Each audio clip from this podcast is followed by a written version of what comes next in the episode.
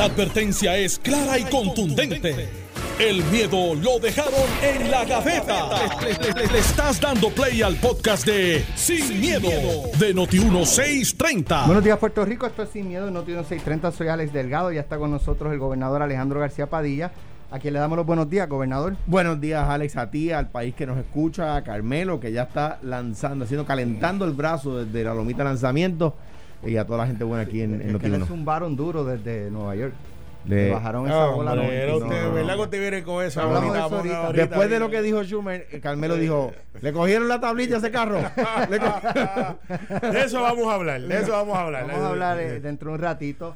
Buenos días, Cójale la tablilla. Bueno, buenos días a ti, buenos días a Alejandro, que vino hoy encendido, a Alex, que va para el banco porque anda vestido hoy Hoy- para, pedir el préstamo Mano, de su vida. Dios, Dios lo proteja, se le quema la casa y no pierde nada, pero tiene todo puesto.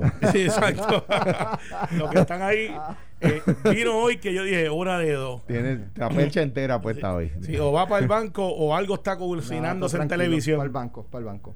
Algo se También- está cocinando en televisión. Bien, gracias a Dios. Bueno, Muy bien, muy bien. eh, una de las noticias que tenemos, aparte de lo de Schumer, eh, es eh, este juego de ajedrez judicial, eh, donde se está hablando de que la jueza presidenta del Tribunal Supremo, eh, Maite Oronoz, eh, interesa y comenzó a hacer gestiones para eh, ocupar la vacante que deja el juez Torre, eh, Torruellas en el primer circuito de apelaciones en Boston. Eh, y esto eh, abre una discusión muy interesante porque habría entonces durante este cuatrenio, si eso finalmente se diera así, una segunda vacante en el Tribunal Supremo de Puerto Rico y hay una por la jueza Anabel Rodríguez que se retiró el pasado 25 de diciembre. Eh, y entonces esto se da en un escenario donde hay un gobernador de un partido y una legislatura de otro partido. Eh, hay distintos análisis. Escuchaba anoche a Quique Cruz, ayer en la tarde, escuchaba esta mañana a, Iván y a, Ramón. eh, y una de las eh, escenarios ¿verdad? Que, se plantea es la posibilidad de que el Partido Popular eh, decida no confirmar a nadie para ambos puestos y esperar a ver qué ocurre en el próximo cuatrenio. Y esta mañana hablaban Iván y, Ramón que esto ocurrió en un momento dado, en, en el 2008, cuando Aníbal Acevedo Vilá era gobernador y eh, la legislatura era del Partido No Progresista. Eh, y en ese momento hubo unas vacantes y se esperó. Tres. eh, esperaron tres vacantes. Esperaron eh, a que pasaran las elecciones para entonces atender el tema. Algo que se le recrimina, ¿verdad?, dentro de distintos sectores del Partido Popular, Aníbal Acevedo Vilá, que estaba acusado a nivel federal, eran nulas o casi nulas las probabilidades de que prevaleciera. Por lo tanto, él empeñarse en correr era tirar a pérdida esas tres vacantes en el Tribunal Supremo. Contralor me parece que también eh, le tocó eventualmente a Luis Fortuño y la Oficina de Ética Gubernamental. Eh, o sea que eso ya se dio. Sin embargo, en aquel entonces yo creo que ya estaba bastante eh, avanzada la etapa político-electoral. Eh, aquí estamos apenas empezando un cuatrenio. O sea, hay cuatro años que tendría entonces que operar el Tribunal Supremo. Si Maitoro no sale, ¿quién elige, cómo se elige el presidente del Tribunal Supremo de Puerto Rico? Así que todas esas son las, las, las variantes, ¿verdad? Los, los subtemas de, de Nada esta- más. de este escenario. Ahí, aquí podemos estar la hora completa hablando de Eh, este eh, tema. eh, Eso, eso cabría llamarse, ¿sabes cuando hay un juego que se llama Monopolio? Eh, pues le ponemos Monopolio Judiciary. Oye, y, y, y, y creo que no, no, no amerita ni discutir las capacidades y méritos que tiene la jueza presidenta para, experiencia tanto en para la ocupar este. local Así que yo creo que podemos pasar ese tema y entonces ir a, a cómo va a ser ese juego de ajedrez en los próximos cuatro años. Eh, eh, es súper interesante lo que planteas, Alex, porque en aquel momento, liderados por el portavoz de la mayoría en el Senado, Jorge de Castrofont, Ujú. el, el candidato a gobernador Luis Fortuño eh, y el candidato a comisionado residente, Pedro Pierluisi, Correcto. estuvieron de acuerdo En que se- públicamente en que el Senado no le confirmara a nadie a Aníbal Acevedo Vila y se diera aquella famosa frase del banquete total. Entonces, ¿qué pasa? El comisionado residente, el candidato a comisionado residente entonces resulta ser hoy el gobernador. Y le daría mucho trabajo, ¿verdad? Decirle al Partido Popular contra, eso no, no estuvo bien. No, Eh, pero fi- eh, digo, eh, hay un planteamiento. Ahí estábamos ya. Eh, o sea, Era- no no, estábamos bueno. tan avanzado el cuatrenio. No porque, sí, no. ¿Por qué? porque algunas vacantes, o sea, no, no surgieron las tres vacantes a la vez. La, la, última que surgió, si yo mal no recuerdo, fue la del juez Fusté que murió en un infarto que no se esperaba, ¿verdad? Eh, eh, las otras vacantes que surgieron en el camino. Eh, Pero fue Fusté, no fue con Rafael. Fusté, Jaime. Jaime Fusté lo nombra Hernández Colón, pero muere en el cuatrenio de Aníbal. No se supone que él muriera en ese cuatrenio. O sea, que él que renunciara en ese cuatrenio, ¿verdad? Yo creo que había sido antes, no sé. No, no, no, fue, fue me acuerdo, a medianoche. O sea, fue un tema trágico durante la noche, ¿verdad? El, la, la jueza si mal no recuerdo, la jueza Miriam Naveira. Era exacto. Eh, eh, es que Miriam Naveira sustituye a Anabel. Bueno, no me acuerdo cuáles fueron las otras dos vacantes que surgen. Pero surgieron no, al mismo tiempo en el último año del cuatrenio, ¿verdad? Eh, entonces, en cuanto a cómo opera la Corte, bueno, acuérdense que la, la Corte tenía siete jueces. El Tribunal Supremo, de acuerdo a la Constitución, tiene cinco jueces. ¿Ok? un juez presidente y cuatro jueces asociados. Eso es lo que dice la constitución. Pero el tribunal puede expandirse o reducirse por ley a petición del tribunal. ¿Verdad? El tribunal dijo en algún momento hace décadas, cinco jueces no son suficientes. Necesitamos dos jueces más. Eh, que el tribunal lo pida no es, no es suficiente. Tiene que aprobarse una ley a esos efectos. ¿Verdad? En aquel momento, cuando suceden esas tres vacantes, el, tribunal tenía siete jueces, que es lo que ha tenido la mayor parte de la historia. ¿verdad? Viene el banquete total el candidato a gobernador Fortuño y el candidato a comisión presidente Pierluisi estaban de acuerdo con el banquete total, o sea, con esa expresión trágica, ¿no? De, de, Jorge de Castro. él, alegaba, él alegaba la frase. Era, es el uso de la frase porque el banquete total lo tenían ante el Partido Popular. exacto. Entonces, ¿qué pasa? Sí, pero era, nosotros queremos No, porque el banquete total. era el nombramiento. Aquí no lo vamos a nombrar todos. la expresión. Porque se dijeron, mira, vamos a nombrar un independentista, un popular, un estadista y él dijo, no, el banquete total es del PNP, ¿verdad? Entonces, ¿qué pasa? Eh, eh, pues ganan las elecciones, nombran los tres jueces y ya con mayoría en el Tribunal Supremo, para garantizar una tendencia ideológica, aumentaron. Piden a la nueva Asamblea Legislativa aumentar a nueve. Se aprueba la ley y se aumenta a nueve. Entonces están los últimos dos nombramientos que si yo mal no recuerdo fueron el juez Estrella y el juez Filiberti. Eh, entonces, eh, eh, luego en mi cuatrenio surge la vacante de Hernández Denton. Yo nombro a Fiolmata jueza presidenta, es la segunda jueza presidenta en la historia de la Corte. La primera había sido Miriam Naveira bajo Doña Sila. Y a la posición de juez asociado de Miriam Naveira nombro a Maite. Luego, Fiolmata se, se retira a la posición de jueza presidenta de Fiolmata, nombro a la tercera jueza presidenta en la historia de la Corte Suprema, que es Maite Ronó, eh, y a la posición de asociada de Maite nombro a Ángel Colón. Lo que quiero decir es que con la posición, si surgen dos vacantes, el tribunal va, si hay, el tribunal vive con dos vacantes, eh, la de Anaver y la de Maite, si fuera el caso, en mi, posición muy humilde, Dios no lo quiera, eh, eh el tribunal tendría siete jueces, que es con lo que ha operado la mayor parte de la historia, ¿verdad? Desde de, que se creó el Tribunal Supremo. Eh, o al menos de que yo sepa de la historia constitucional de Puerto Rico, ¿verdad? Desde 1952. Eh, por lo tanto, no hay un problema. De hecho, yo creo que hay, yo creo que hay eh, que los jueces de la Corte Suprema tienen una carga de trabajo que amerita siete, no nueve. Pero eso es un juicio valorativo que no habla mal de los jueces, sino eh, de, de, la carga que tienen, ¿verdad? Eso no, no, no, es un argumento en contra de ellos porque ellos no, ellos no deciden cuántos casos le van a llegar, ¿verdad? Eh, entonces, es, dicho eso, o sea, yo creo que, que, el tribunal opere con siete jueces no es un problema porque así ha sido casi siempre. Eh, lo, que, lo que para mí es fundamental es que en la Corte de Circuito Federal se ve 90% de los casos son criminales, para empezar. El 100% de los casos es litigación federal. Cero litigación estatal. ¿Eh? Y el número tres, los casos que llegan sobre Puerto Rico, eh, que no son criminales, que no son el eh, People of Puerto Rico versus fulano de tal, son el menos del 1% de los casos. Entonces, tú poder decidir presidir, administrar el presupuesto de la rama judicial de Puerto Rico, ser la presidenta de la Corte Suprema de tu país, eh, donde atiendes todos los días, donde creas derecho todos los días, versus atender el 1% de los casos que tienen que ver sobre Puerto Rico en la Corte Distrito Federal, es, eh, sería mi argumento si fuera yo.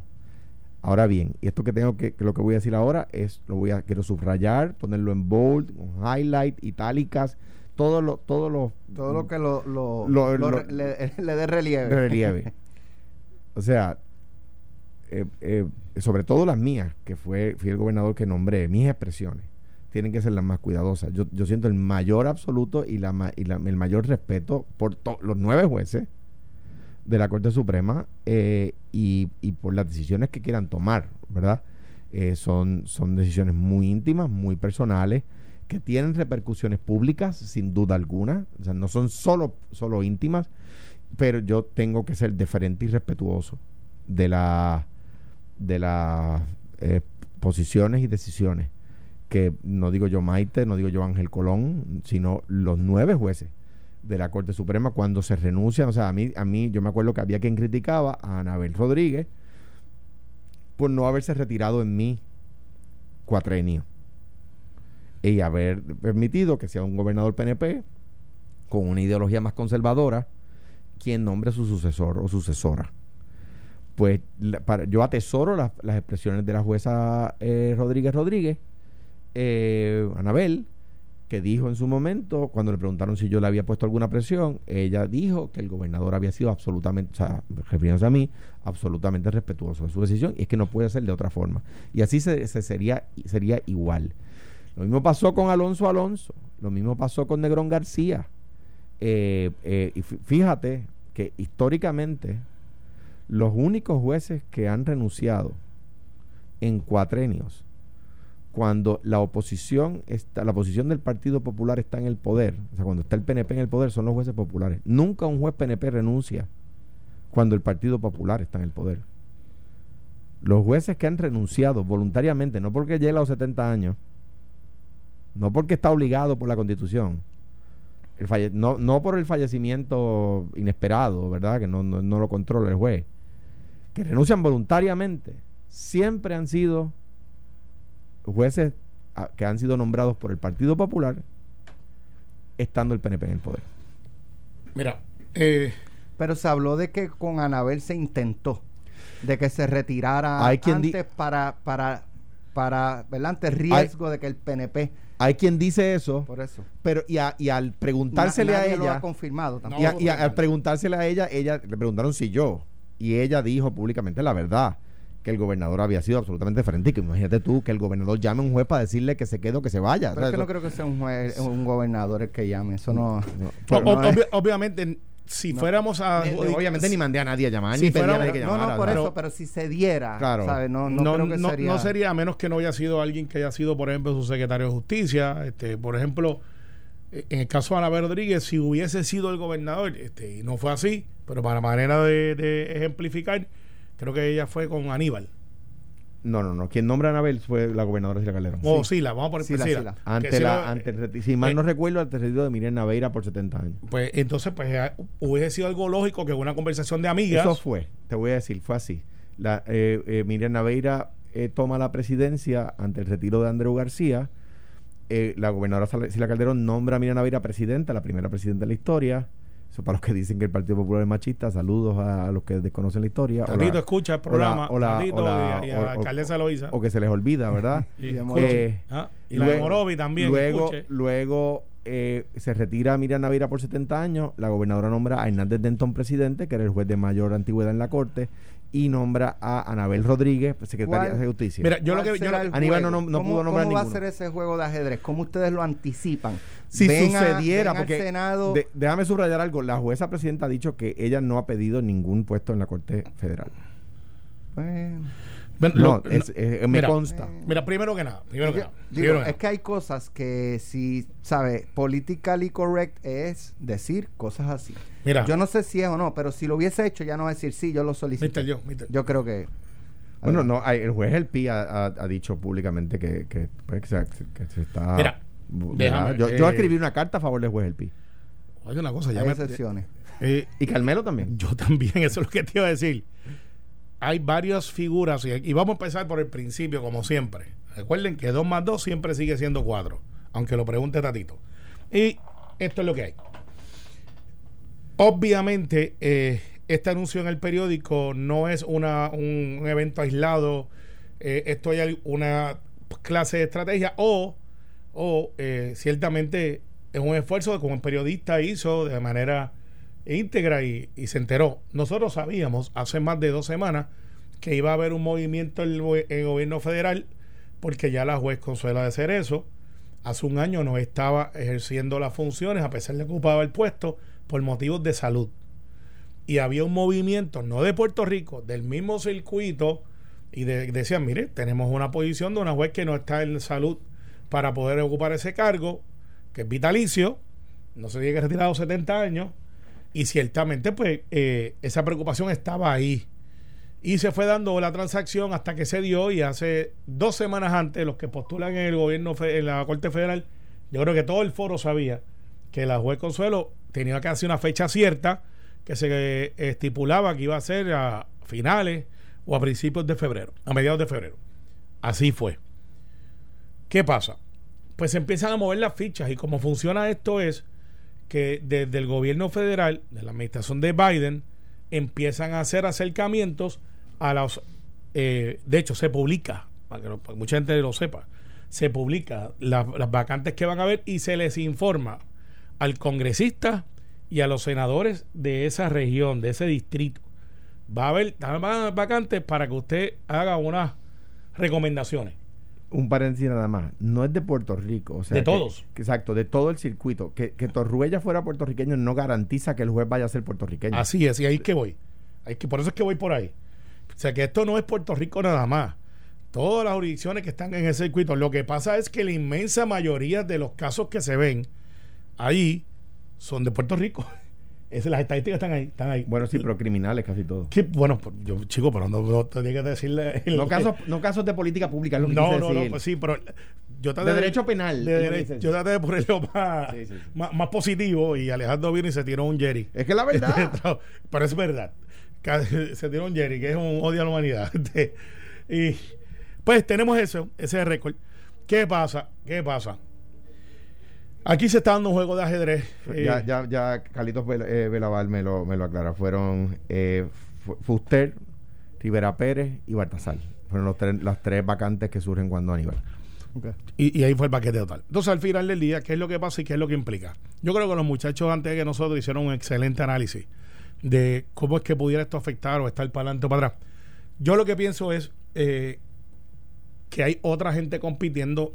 no estamos hablando de los quilates, están ahí eh, sería hasta un mensaje bastante amplio de la administración Biden por lo que representa a la juez, no tan solamente por su cuestión de que es mujer presidenta estatal, sino por su trayectoria. Y eso pues está ahí. ¿Qué es lo que está pasando? Pues el juez Gus Helpi, que fue nombrado por Bush, ha tenido el apoyo, ha tenido el apoyo de la inmensa mayoría del liderato demócrata político.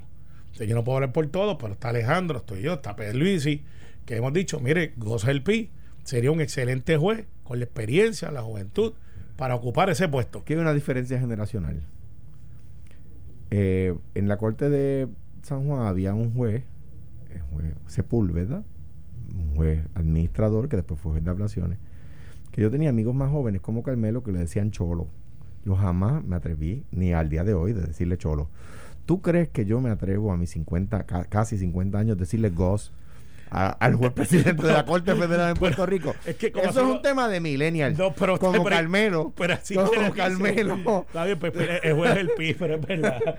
es que como yo estoy acostumbrado ¿Tú te crees que yo atrevo a pues, decirle pues, eh, el juez es el PIB? Jaimito, Jaime Fuster. No, hombre, esos son sus amigos contemporáneos, qué sé yo, yo no. Él está más o menos con nosotros, él no es. Sí, pero juez presidente. El, juez es el PIB. Esa es que como informalmente uno habla con él y, es una gran persona. Es un tipazo. Es un, tipazo, un scholar. Eh, bien, bien, bien bueno. Igual, igual que Maite, o sea, son académicos. Pero ya. Además de practicar. Si vamos a leer las cartas, este, Alex, la inmensa mayoría del liderato demócrata ya había enviado una notificación para el PID. Entonces, pues hay otros puestos que se abren, el de la juez Consuelo de Cerezo, eh, se, se abren otras eh, posiciones también de fiscales, de distritos. O sea que ahora mismo hay un remesón eh, que pasa, no es, no es que haya una crisis en el Tribunal Federal, porque pues de momento se va el, fiscal de distrito, eh, se renuncia a la juez de Cerezo, hay una vacante ya que se está luchando con los mal llamados diáspora, que yo nunca reconozco que son diáspora, que están empujando a otra gente, porque nosotros no estamos solos en esa batalla. Lo que pasa es que nosotros reclamamos como puertorriqueños que en esa corte debe de haber un puertorriqueño por la composición del circuito. Eh, así que esto se está dando, este, si se muda la juez o no, si las escogen a ella, si se está dando la conversación, sí se está dando. ¿Por qué sale en el periódico? Porque es una manera también de adelantar agenda. La semana que viene vamos a hablar de los otros puestos que están abajo. ¿Quién va a ocupar la si- de la juez Cerezo? y Que si- también hay recomendaciones corriendo. La juez Cerezo, ok, de- de- le- le- les digo, la juez Cerezo, eh, Consuelo Vargas de Cerezo, que también tiene un apodo que yo jamás usaría, digo, era su nickname, ¿verdad? Su apodo oficial. Eh, eh, la juez Ca- Carmen Consuelo Vargas de Cerezo fue la primera latina eh, en ocupar la plaza de una juez de Distrito Federal Sí. y se acaba de retirar, ¿verdad? La información que yo tengo, como decía mi, el primo hermano de mi mamá, Juan Manuel García Pasalacua, mis fuentes en Washington, eh, me indican que eh, si habiendo sido la primera mujer y la primera latina, la corte, eh, la Casa Blanca quisiera nombrar una mujer latina a, a la posición de la juez Consuelo- Carmen Consuelo Vargas de Cerezo. ¿Verdad? Eso puede cambiar. En cuanto al tema del juez El Pi, que tiene, obviamente, igual que, que los tiene, las tiene Maite, todas, todas las cualificaciones, eh, eh, ambos fueron, eh, trabajaron en la Procuraduría General de Puerto Rico. El juez El Pi fue procurador, Maite fue supercuradora. Ambos tienen experiencia de litigio en las dos cortes, ¿verdad? Eh, eh, de lo que de lo que se trata es que la Casa Blanca ha sido de Biden está queriendo establecer unos contrastes extraordinarios en educación nombró un transgénero el presidente Biden Sí, también no mensaje de que todo el mundo cabe, que estamos inclusivos. entonces pues qué pasa Maite tiene un perfil también alto en ese en ese renglón yo mi sentimiento verdad es que que o sea eh, eh, yo, yo pienso que Maite eh, Orono, eh, habiendo empezado en la corte a, a los, cerca de los 40 años, está ahí para un legado a largo plazo. Esa es mi, mi Mira, posición. después de la pausa que le están marcando haciendo John Pin Jackson allá, Alex. ¿Tú quieres Eh, hablar de Schumer? ¿Estoy No, no, seguro? no, es que, Ah, no. es, es que me di- alguien que estuvo cuando se dio lo de Aníbal y Kenneth me hizo una historia que está bien interesante de Pues lo me que- la hace, me la hace sobre cuando eso. regresemos Bien de la pausa. interesante. Estás escuchando el podcast de Sin, miedo, de Noti1630. Ya estamos de regreso. Carmelo iba a hacer un i- iba a hacer un cuento. Triste Sí, eh, que me has dicho. Bueno, lo que pasa es que Te tenemos aclaran, gente- un detalle eh, cronológico histórico de, de ese, ca- esas negociaciones en, Sí, y- en el y cuatrienio son cosas- 2009 al 2013. Y, y mira, y, esto es de uno de los players que estuvo ahí, porque esto tú sabes que era como un secreto, dónde se reunían, cómo lo hacían. ¿Te acuerdas que se hablaba del pacto, bla, bla, bla? Esto fue lo que pasó. Bueno, según eh, uno de los players. Según uno de los players que eh, le encanta la historia, igual que Alejandro, eh, en este caso, eh, Kenneth McClinton le propuso a Aníbal que sustituyeran los PNP, se habían vacantes PNP, y populares, se habían vacantes populares. La primera vacante fue la de Baltasar Corrada en el abril del 2005. Luego Fuster fallece y posteriormente se crea la vacante de Rebollo. Tres. Así fue. Aníbal no quiso nombrar los candidatos que se sometieron. Obviamente me pone un buen mensaje, eh, que yo sé todo lo demás, porque pues eso fue motivo después público de las discusiones para adelante y para atrás. Y sobre el control del Supremo en el cuatrienio del 73 al 76, el tribunal en el mismo cuatrienio se aumentó a nueve. Y luego se redujo para que el nuevo gobernador no pudiese nombrar. Como resultado, Romero Barceló pudo nombrar a un solo juez en ocho años. Y entonces me hace una nota aclaratoria que Efraín falleció estando ya Fortuño. Es verdad. Correcto. Es un accidente de motora. De motora. Exacto. bueno, Entonces, se, se tiene, ahí entonces dice, se rumora que tuvo un infarto corriendo motora. corriendo Ah, motora. Entonces dice, entonces cuando fallece fue usted, que es el que es el del el PPD, el fallece fue usted, el PPD ve una posibilidad real de perder la mayoría y entonces empezaron a negociar, o sea, que fue lo que pero, motivó. pero el, el- eh, digo, lo único, no, mi- la información que yo tenía era un poco distinta, pero está- me, me parece, eso me parece muy lógico lo que estás diciendo. Lo- la única, la única corrección que quiero hacer es que Hernández Colón no tenía que reducir el tamaño de el- del, del eh, Supremo del 73 al 76. O sea, no se redujo para que el nuevo gobernador no llenara las vacantes, porque Hernández Colón podía simplemente llenarlas, o esos jueces retirarse y, él llenar las vacantes, ¿verdad? O sea, eh, lo que pasa es que me parece a mí, o sea, esa es mi, mi posición muy, muy, muy humilde, eh, que la, el tamaño del tribunal se debe ver no por una consideración distinta a la que no sea cuál es la carga de trabajo que se tiene, ¿verdad? Cuántos casos están llegando y cuánto es necesario ver, ¿verdad? Y, y la información que no tenemos aquí ahora mismo a la mano es cuál es esa carga, ¿no? Eh, eh, no puede ser para garantizar control ideológico. Los populares cuando tenían supermayoría allí, eh, o digamos los jueces nombrados por gobernadores populares y tenían Cámara y Senado popular, no pidieron que se aumentara nueve para, para que de repente no, no nunca tuviéramos una minoría ideológica y no sé qué, ¿verdad? Es, ¿Cuál es la carga de trabajo? Eso me parece a mí que es la única pregunta. Sí, pero pues tú sabes, eh, de hecho eso fue motivo de discusión de los jueces tenían más o menos, y, y, ese ha sido siempre el, el, ambiente, pero los que estamos aquí hablando sin miedo, sabemos que siempre hay unas consideraciones políticas, ideológicas, que a veces tienen que ver con los partidos locales y a veces tienen que ver con qué clase de juez tú quieres llevar, si es uno conservador, si es uno liberal, si es uno moderado, si es uno, este, porque así que tú puedes medir los jueces, mira, los jueces son, de hecho, son un acto de fe y, te explico por qué. Tú votas por un juez basado en su experiencia previa, pero le da la, independencia judicial para que no esté atado a ninguna presión. Y luego ese juez puede ser un juez que entró de una manera y empieza a tener opiniones de otra y se convierte de un liberal, o tú pronosticas que es un liberal, y sale un conservador. Y de, que como pasó con el Warren en la Corte Suprema de Estados Unidos, pero corrigiendo también, digo, y yendo sobre lo que te dice tu fuente, ¿no?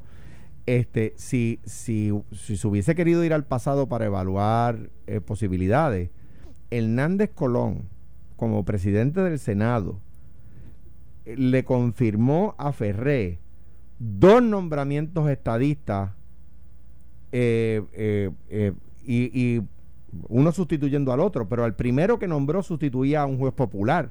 O sea, Hernández Colón, siendo presidente del Senado, no le dijo a Ferré, no, si se, si se va un popular, tienes que nombrar un popular. Y para que la gente recuerde, Hernández Colón fue presidente del Senado con Ferré gobernador. Ese fue nuestro segundo gobierno compartido de la historia, ni siquiera el primero. El primer gobierno compartido de la historia fue el Senado Popular del 40 con la Cámara eh, Republicana o coalicionista del 40, ¿verdad? Sí, y, por, y, lo que están preguntando en la radio, ¿y qué tiene que ver eso con las vacunas, con abrir las escuelas, y con todas esas cosas? que, la, que, la, que la Secretaría de Salud está de, de, educación está dándole gracias a Dios a la noticia esta porque no, hemos dejado de hablar de ella. No, no, no. lo digo porque todo lo que usted hace, todo lo que pasa, desde elegir un gobernador, interpretar una alcaldía, toda esa cosa se ve en los el Tribunal Supremo. Digo, y ustedes se acuerdan y esto esto corta esto corta para los dos lados. Esto es a favor de, de los PNP, si lo quieren ver los PNP y yo, yo lo digo desde la perspectiva de los populares o de los, y, los independentistas también, ¿no? Ah, tú lo representas ellos también. Ustedes se acuerdan, no, y a ti en este caso, lo que voy a decir ahora a ti también. Ustedes se acuerdan que yo decía, no voten por los partidos que no tienen oportunidad de triunfo, porque aquí hay mucho más en juego. Que el voto no sea inútil. Pues mire, felicidades a los que provocaron que el gobierno, que el gobernador sea PNP Felicidades a eso, porque ahora podría nombrar posiciones así de importantes en la Corte Suprema, que son donde se deciden los derechos de las minorías, donde se dicen los derechos de los inmigrantes, los de los derechos de la comunidad LGBT, es allí en la Corte Suprema donde se deciden, donde se han decidido siempre.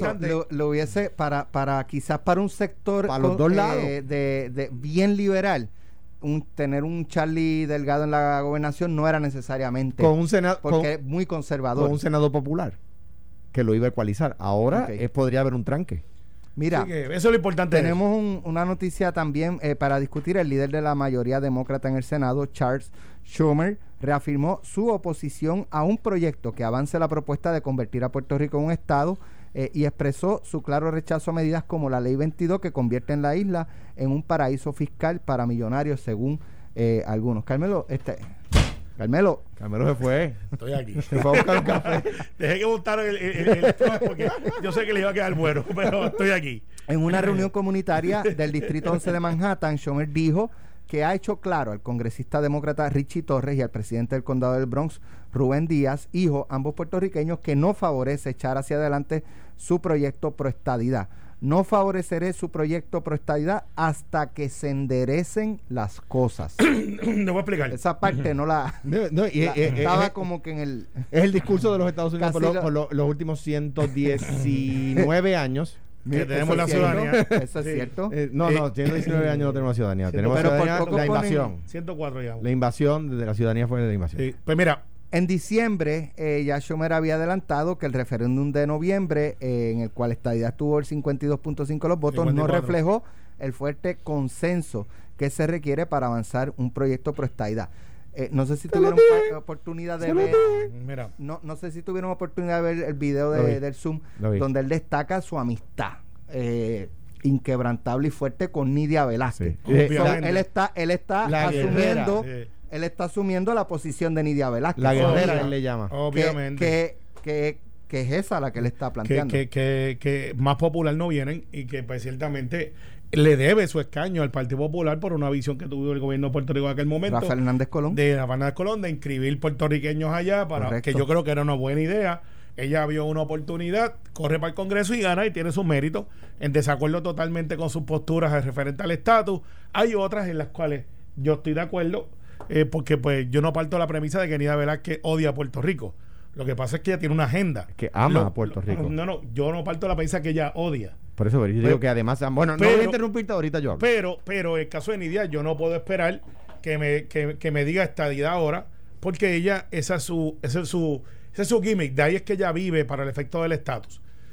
Él ha- habla con Schumer, que obviamente es del mismo distrito, o sea, del mismo, del mismo estado, y perfecto, yo no tengo problema. Schumer ha dicho antes que estaba a favor de estadidad, ahora dice que por el asunto del 2022, que son dos leyes diferentes, las actas 2022, Las que leyes son... 2022. eh, ah, las leyes, vente, Sí, vente. sí, y 2022, que son, son diferentes. Mucha gente confunde. Son dos leyes distintas. Y unos dicen, pues, la ley 2022, no, no, no, es la- una ley 20 y la 22. Le dicen Acta, Act 22 y Act 20.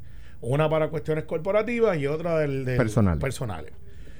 Y eso tenía una in- intención que yo creo que se ha logrado al día de hoy, que es de atraer capital de afuera para que pudieran invertir en Puerto Rico, primero para vivir, y que cuando vieran el modelo de negocio de Puerto Rico pudieran traer sus compañías a Puerto Rico y poder tener capital nuevo y salir de la depresión económica que llevábamos hace 15 años y que ahora saldremos artificialmente con el dinero federal que ha llegado a la isla. Habiéndote dicho eso, en lo asunto político que se está dando es que ya Nidia sabe que su proyecto está en ascuas y que literalmente los estadistas tenemos los votos para derrotarla a ella. Oye, para allá. sí, te Pero si es que lo que ha dicho Schumer es lo opuesto. Espérate, espérate, espérate. Schumer está en el Senado. Por Y. Nidia está en el Congreso. Entonces Nidia, que es una persona hábil, dice, estos me van a ganar aquí en el Congreso a nivel de la Cámara, porque ya ella sabe que nosotros le cerramos el cerco y que tenemos más y más gente para cuando radiquemos el proyecto ahora en marzo 2. Y ella sabe que eso va y se ha mudado al Senado, donde los estadistas ahora tenemos que mudarnos también para poder empezar a trabajarlo. Ahora, yo te digo lo que va a pasar. Se van a llevar una gran sorpresa porque las noticias cambian. Bueno, cambió Eh, no, no. Antes de las elecciones. Vuel- vuelvo y repito, se van a llevar una gran apoyaba la sorpresa estadidad y ahora no. porque ya yo veía venir lo del Senado, porque yo dije, cuando ya vimos, ya yo vi que teníamos suficientes números en la Cámara, donde siempre los estadistas hemos sido fuertes y nuestro punto débil ha sido el Senado, donde teníamos poco acceso, las noticias cambian. Bueno, pues yo, eso- me imagino que de esas cosas que tú dices apúntenla y será con lápiz luego con una No, pluma no, con una bo- no, no. lo, lo borrará. Pero eh, mira, espérate, espérate, este, vamos a aclarar ese punto. ¿Lo notamos con lápiz o con bolígrafo? Con de Magic tinta? Marker del que no se borra. dale. David. El gris ese Ya. que se usa Deja- para los para los déjame, déjame hacer, déjame, déjame hacer lo que yo creo que es el récord histórico, ¿verdad? En el 1990 se aprobó un proyecto de estatus en la Cámara de Representantes por unanimidad. 435 a 0. ¿Ok? En el 1997, 98, marzo del 98 por ahí, se aprobó un proyecto de estatus en la Cámara Federal 218 a 216. De 435 a 0, bajó a la mitad. Se aprobó por un voto. 218 a 217, si yo mal no recuerdo. De ahí para acá, nunca han llegado a 50 co-sponsors. O sea que sí, las noticias han ido cambiando bastante. Vamos a ver con cuántos radican ahora el proyecto. 10, 15, 20. En el 1990 fue 435 a 0. ¿Ok? Pero me toca a mí. No, aquí quiere hacer una aclaración breve, breve. No tiene que ver antagonizar contigo. Bueno, pues termina, termina, termina, porque... Entonces, no, no, está bien, está bien, pero eso, eso, un paréntesis es válido. No, no, porque es que obviamente gente escribiendo dice, pero tú no decías que 13 meses, 90 días. Le dije, no, no, es que tienes que escuchar la noticia bien. Yo lo que dije fue que la ventana para adelantar esta idea era de 13 meses a 14 meses, no porque no se debe atender en 13 meses, para que aprendan dos o tres, es porque esa ventana está ahí, porque después entra el ciclo electoral congresional y, y ahí pues la abro para que tú sigas pues paréntesis. A mí me encanta que, los PNP le ataquen a Nidia, porque Nidia es la persona más cercana a la speaker y más cercana, al, o sea, la más cercana de, de los 435 congresistas a la speaker del, del, del, a la presidenta de la Cámara Federal y la más cercana al líder de la mayoría eh, del Senado, que es Schumer. Entonces, de repente, los PNP dicen que ellos tienen más fuerza y atacan a Nidia. Entonces, me parece extraordinario. Ya Nidia tiene el audio de hoy. O sea, no se lo envié yo, ¿verdad? Pero Por favor, Nidia. Saludo, como siempre. Seguramente, seguramente ya. alguien, favorito. Ya alguien se lo ha enviado. Al otro día del huracán estaba aquí en, en, su pueblo de Yabucoa. Al otro día del huracán estaba aquí en su pueblo de Yabucoa. Ahora bien, eh, eh, y siempre defiende a los puertorriqueños y saca la cara por nosotros. Y es una persona valiente y es una guerrera, como dice Schumer. Y es la nuestra es la nuestra allí en el, en el, en el, en el Congreso. En el Estado no. ¿Y qué quiere? Ah, no, no, lo que pasa es que yo no puedo decir que eh, Darren Soto es una mala persona porque defiende la estadidad. Ni puedo decir que Ricky es una mala persona porque no está de acuerdo con el ELA.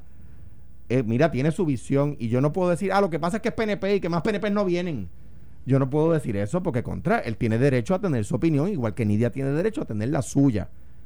¿Ve? ¿Qué está buscando Nidia? ¿Nidia está buscando un plebiscito él así o no? No, está buscando un proceso inclusivo donde estén todas las fórmulas representadas. Y eso es, es, mucho más agradable al oído de cualquier ser humano. O sea, cuando yo hablaba en la campaña de Biden, no, yo no quiero arrimar la brasa a mi sardina. Yo quiero que estemos todos y que sea un proceso justo e inclusivo. ¿Y qué, qué pasó? Ese versus la posición de algunos detractores de Carmelo dentro de su partido, algunos eh, rajatablas, ¿verdad? Que decían, no, tiene que ser la y punto. Pues obviamente el americano les dice, no, mire, oye, si tú tienes uno que me está pidiendo fairness, que me está pidiendo un, proceso inclusivo, un proceso justo, y otro que me está diciendo, no, soy yo y me llevo el bate y la bola, el americano dice, contra el que me está pidiendo fairness es, es mucho más razonable.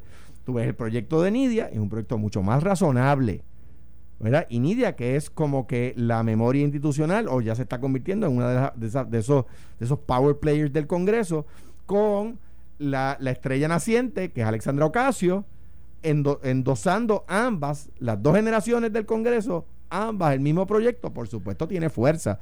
y tiene el oído de la speaker y tiene el oído de el, el, líder de la mayoría del Senado, que para que la gente sepa, el presidente del Senado en Estados Unidos, no como aquí, el presidente del Senado es el vicepresidente de los Estados Unidos. Por eso se le llama líder de la mayoría y líder de la minoría. El, el, no son los portavoces. Los portavoces son lo que se le llama el majority whip y el Minority Whip. Sí, lo que pasa, Alejandro, es que obviamente Nidia está contenta con esto de Happy Colonies, que es que seamos ah, los coloniales sí, Sigue insultándola. No, no, no estoy insultándola, pero es que, y yo he hablado esto con ella mil veces, ella dice, tú eres el estadista favorito mío porque tú eres feisty, o sea, que tú te pasas peleando conmigo. Y le digo, no, estoy Nidia, en es desacuerdo. Que, es que yo tengo que plantarte la verdad, tienes que reconocer que ganamos los estadistas en fairness, como eh, le dice. ¿Qué pasa? Estoy en desacuerdo con dos cosas que has dicho. Número uno, con que ella esté de acuerdo con eso que tú dices del colonialismo, y número dos, con que tú seas su estadista favorito. Eh, Ninguna de las dos cosas son pero, me lo, dice sarcásticamente, obviamente. Yo, yo cojo el mensaje cuando ella me lo dice. Eh, y, yo, y yo me reúno con ella, tú me dices, ¿por qué tú pierdes el tiempo con Nidia? Y yo, no, porque yo tengo que enfrentar lo que yo creo que es correcto a las personas que que están en, en contra de lo que yo quiero convencer, que es el argumento. Por eso es que yo tengo más aliados, que digo yo es el PNP. Yo solo no soy, hay mucha gente haciendo esfuerzo. Y por eso es que estamos ahí. Ahora bien, lo que está haciendo Nidia es, y lo que está haciendo Schumer, es que aquí hay un hecho económico. De lo del 2022 es porque los que se están yendo de donde aportan mucho allí en Nueva York son los de él. Y están acá. Pero eso rebota, tú vas a ver, eso rebota. Y obviamente el profile de, esa, de ese 2022 en su inmensa mayoría es republicano, no es demócrata. me dice un Eh, eh, amigo- y, y- y- y con esto voy más o menos, más o menos. Esto y se extiende, esto se hincha, tú vas a ver cómo van para adelante, van para atrás. Al final van a haber más congresistas y senadores, apúntelo hoy, Con lápiz, con a lápiz. favor, Con marker de que no se borra, de la estadidad porque es lo correcto, es los derechos humanos, es lo que Oye, presenta. Y el presidente Biden dijo, mi, mi preferencia fue personal es la estadidad. Pero Y- tengo que hacer un proceso justo donde y- estén y- todos representados, pero- lo que no hizo y- el PNP Y eso, aquí. y eso le cayó como balde de agua fría. Y eso lo veremos el 2 cuando se presente Pero- el proyecto. Lo veremos cuando eh, este, Ah. empecemos a, a- a cerrar la, la, la brecha. Alex, it's mira, coming. Mira, mira, Alex, y el país. Mira, que irnos. esto es, esto es así. Mira, ¿qué fue lo que te dijo tu amigo? Esto, esto es así, es, no, que, que un voto por Victoria Ciudadana era un voto por el PNP y me hicieron caso. Este, Uy. este, eh, esto es sencillo. Los PNP van allí y, y piden de, de, desenfranchise, descualificar, ¿verdad? Sacar de antemano al ELA y a la independencia y eso cae mal en los Estados Unidos, número uno. Pero no estoy de y número dos, le votan en contra aquí a los proyectos a favor de la mujer. Le votan en contra aquí Eso a no- favor... eso no es verdad. a, fa- a- por eso a favor de los gays, a los nombramientos a favor de los gays. Y eso cae mal allá. El, a- a- eh, la demanda por violación de derechos civiles del Departamento de Justicia de los Estados Unidos fue contra el gobierno del PNP. Y eso lo saben allá. No. Entonces, ve- que, que los PNP vayan. Ah, no. Seguro No. que sí, fue contra el Fortuño. es- es que dicho El- el- cosas que no el- estoy de acuerdo. el- el- el- el- el- eso lo saben allá. Y cuando el PNP vaya a hablarle de derechos civiles, los congresistas, dentro de sí, pues, obviamente hacen poker face y se ríen. Porque dice, espérate un momentito, los, que- los que maquina- macaneaban a la gente en la UPI, Ay, bendito. los que macana- macaneaban a la gente del Capitolio, Pero- vienen aquí a hablar de derechos Pero civiles. Alejandro, eso no es correcto. Es De la verdad, Carmelo, No, le- le- es- es- eso es lo que tú verdad, pero no, No, es Carmelo, verdad. perdóname, perdóname. La fecha de erradicación No. de la demanda Ale- Eh, fue bajo el gobierno Fortuño, ¿sí o no? Alejandro, los congresistas lo que preguntan es cómo es que yo tengo unos ciudadanos americanos de segunda clase Eso y no por es- el mero hecho de eso no es verdad. allá y hay 5 millones Carmelo. están en mi distrito y cómo es que acá pueden y allá no. Carmelo, el problema de ustedes es ese, que tienen ese discurso aquí Ese- y allá tienen otro no, discurso. yo tengo el mismo discurso siempre No. y lo veremos, lo veremos al final del día. Y cuando allá una, te preguntan una si- golondrina no se verá. Cuando allá te preguntan si, ah, tú le acabas de decir golondrina Díaz Velázquez, tú, tú, tú, tú Eso le- lo dijiste tú, pero tú- tú, el mensaje. tú- no, no, no, ya, ya, ya lo sabes. Anyway, tú, Ya lo- eso- Y si no. Alejandro Carmelo dijo. Él lo dijo no, no, golondrina. no, no, no, ya, ya es que ya me han escrito. Ella escucha, ella escucha. escrito. Ya me han escrito. Ya, Eh, no ya. ella, no ella. yo sé los staff Pe- porque están no ella, pero tampoco los staffers de ella. Pero eh, lo- lo- a donde voy es lo siguiente. Cuando los congresistas le preguntan a ustedes si ustedes le han explicado a los puertorriqueños sobre las cargas de la estadidad, ¿qué ustedes le contestan? El lunes Sí, contesta. Carmelo. O sea, le mienten. Obligaciones. Esto fue el podcast de A, A- Palo Limpio de Noti1630. Dale play a tu podcast favorito a través de Apple Podcasts, Spotify, Google Podcasts, Stitcher y notiuno.com.